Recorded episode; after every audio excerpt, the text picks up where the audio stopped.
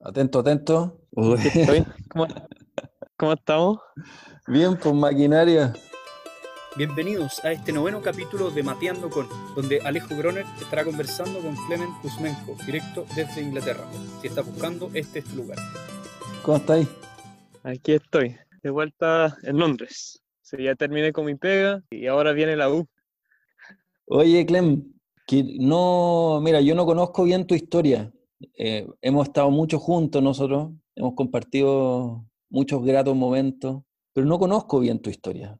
Tú estudiaste en Ampliford, ¿no es cierto? ¿Tú nos puedes como contar un poquito? Sí, bueno, soy Clement Kuzmenkov y estudié en Ampliford uh, tercero y cuarto medio. Antes de eso estaba en un colegio público en Londres y cuando entré a, Ampleforth fue un momento de, bueno, de escapar a la ciudad, pero más de, más de eso fue un momento como de descubrir a mí mismo. Creo que eso fue muy importante y parte de esa experiencia fue un encuentro con un joven chileno que vino con un grupo de universitarios con Francisco Pérez, Esteban Virel, y creo que hicimos lección, como creamos un grupo de lección con un amigo, éramos tres, nos juntamos tres veces, creo yo igual fue un momento como de paz y era vagán, en, en, verdad. Las tres veces que nos juntamos fue algo muy importante. Salí del colegio. Hiciste tu, tu, gap year. En septiembre.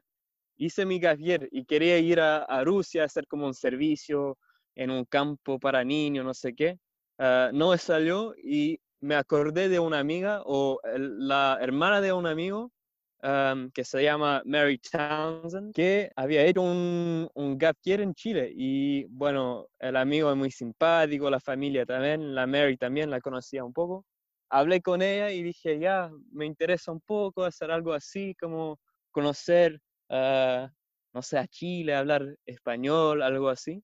Y o sea, el 2015 tú eh, decides hacer tu gap year en Chile. Sí, y en marzo fui a Chile con cinco otros gringos o ingleses y con eso empezó realmente una experiencia tan distinta de todo lo que había vivido antes en mi vida, en verdad. Cuando fui a Santiago en marzo 2016, conocí, conocí a la vida en comunidad en profundidad, como cómo vivir con otros haciendo lo mismo, como rezando juntos, trabajando juntos. Y fue una revelación Ah, para mí como una epifanía de, de, de quién, quién es Dios para mí en la comunidad, quién es Dios en mí para la comunidad. ¿Y qué esperabas de Chile? ¿Qué te imaginabas? ¿A qué viniste? Bueno, en el boletín uh, hacían como una, o todavía hacen una entrevista con los ingleses que llegan por los seis meses en, en Chile. Y me acuerdo que Buse vine a, Chile para aprender cómo hablar en español y eso en verdad era mi único como desafío por el año. Pero ya, entonces tú llegaste a Chile como siendo un cabro inconsciente total, ¿no es cierto? aprender idioma y te encontraste con una comunidad, ¿me explicáis? Eh, que está rezando, que está trabajando, que está viviendo. Para ti, eh, ¿Ese es tu primer encuentro con Dios? Como lo que se te reveló ahí. creo que sí, en verdad, sí, como vi a Dios, no sé, porque, ah, oh, qué difícil la pregunta, ah, pero había encontrado o visto a Dios antes, pero creo que fue como más una manifestación de amor, como por alguien que que no estaba vivo, como al, al, funeral o a los 10 años del funeral, de, como la celebración de los 10 años de, de, la muerte de mi abuela. Y ahí vi algo de un amor como de un Dios, me, no sé si me entiendes.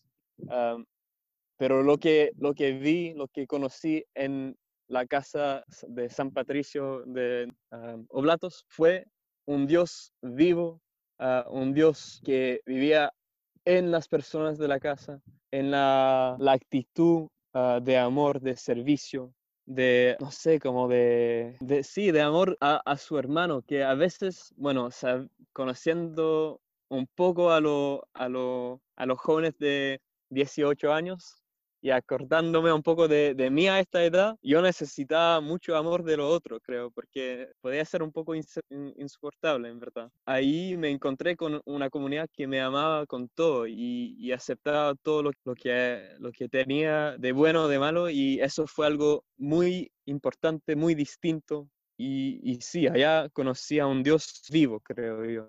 Oye, Clem, pero si yo no supiera de lo que tú me estás hablando, yo pensaría que, es una vida fácil.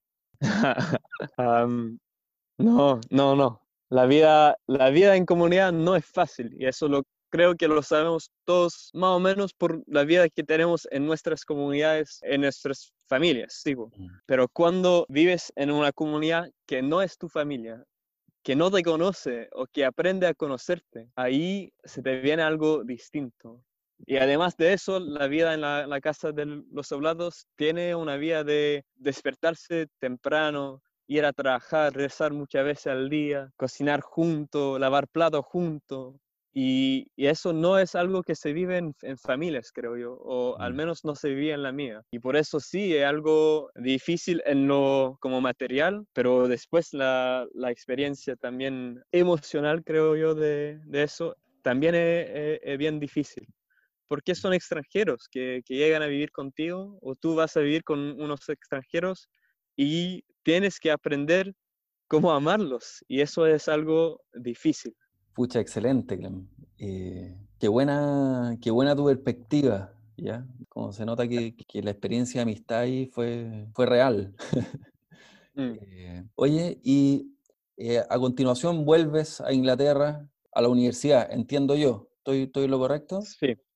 Sí, volví a Inglaterra y estudié dos años ah, en Escocia, en Glasgow, pero no sé, no, como tenía dos vidas en, en la U cuando estaba allá en Inglaterra o en Escocia. Tenía la vida universitaria y la vida espiritual. Y realmente fue una mala experiencia. Estos dos años fueron muy difíciles para mí porque traté, o no sé si traté, pero viví esas dos experiencias separadas. También me, me, gustó mucho la vida universitaria de caredear, salir a, no sé, a hacer muchas cosas, estudiar poco, porque aquí se estudia poco en la U. Y creo que por vivir como las dos cosas separadas, lo sufrí mucho.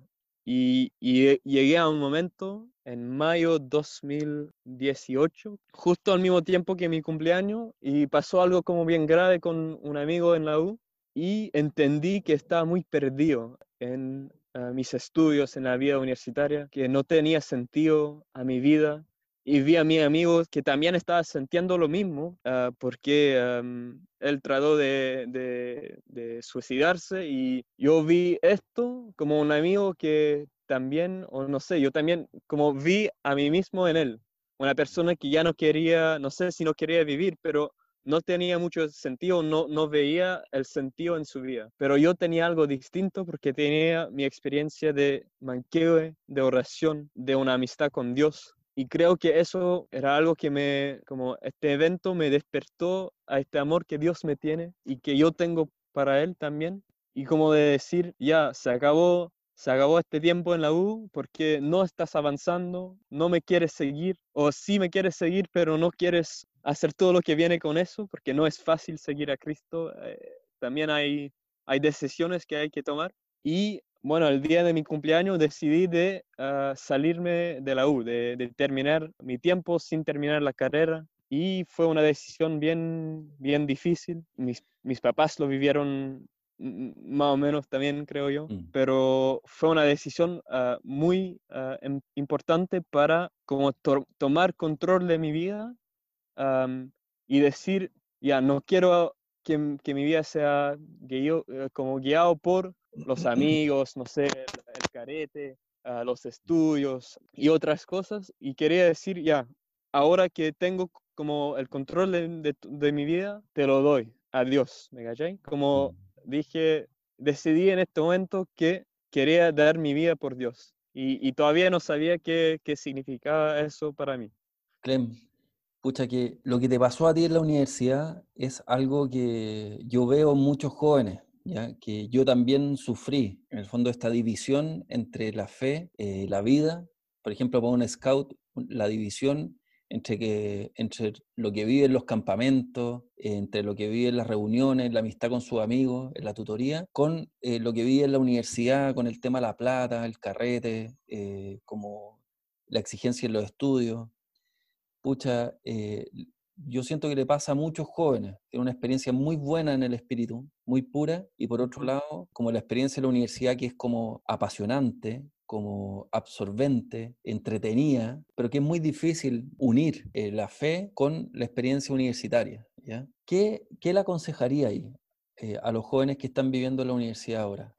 Creo que algo muy útil para mí creo que es la estabilidad que nunca encontré cuando estaba en clase, cuando estaba estudiando antes. Pero ahora que vuelvo a estudiar, sé que lo que necesito es la estabilidad. Y eso significa tener una comunidad con quien puedo rezar una vez a la semana. Tener un tiempo cada día para rezar, para salir de la rutina un poco y volver a estar en la presencia de Dios también la importancia de, en la estabilidad de tener un horario, de tener algo que te guía hacia Dios. Y no sé, como es muy importante también saber que eso no significa rezar 10 horas por día, estudiar 2 horas y acostarse y, y, no hacer nada más, porque sabemos muy bien que la vida no es así, pero tener un tiempo para jugar fútbol, tener un tiempo para tomarse una cerveza, pero también un tiempo para estudiar y también un tiempo para ir a misa uh, o ir a, a, la comunidad los jueves con los cabros, no, no sé, creo que importante tener un horario para tener una vida estable. Te ayuda a encontrarte con Dios en los detalles del día, creo yo.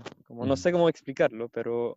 No, excelente. No, hiciste una muy buena síntesis, una muy buena explicación. Y te quería preguntar, porque tú dijiste tener un momento todos los días para rezar, para poder entrar a la presencia de Dios. ¿Tú cómo lo haces? Uh, lo más simple realmente es decirme en la mañana, no voy a salir de mi pieza hasta que rezo un Padre Nuestro, por ejemplo, o un Padre Nuestro y un, uh, no sé, uh, una otra oración, pero tener un, un, tiempo que no te permite hacer otras cosas antes de hacer la oración. Así que cuando yo me levanto, de hecho tengo una, una aplicación que me manda una notificación cuando me despierto, que dice, ya, aquí está la lectura del día, abro esta aplicación, leo las lecturas del día, rezo un Padre Nuestro y después puedo bajar a la cocina, prepararme un café, un, un pancito, no sé, pero como empezar el día con un bloque de dos minutos, cinco minutos para, para rezar. Puta, um, excelente. Gracias por acompañarnos. Te invitamos a escuchar la segunda parte de este noveno capítulo la próxima semana.